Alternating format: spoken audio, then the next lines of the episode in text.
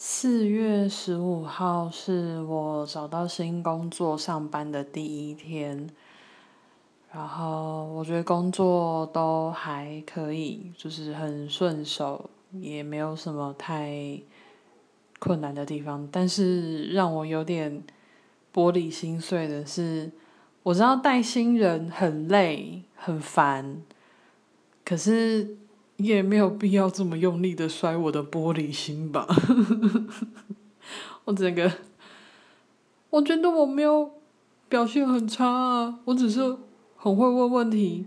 安妮就不能好好讲话，干。然后回到家就开始各种自我厌恶，因为我的玻璃心已经碎到可能扫也扫不起来，碎到变粉尘了。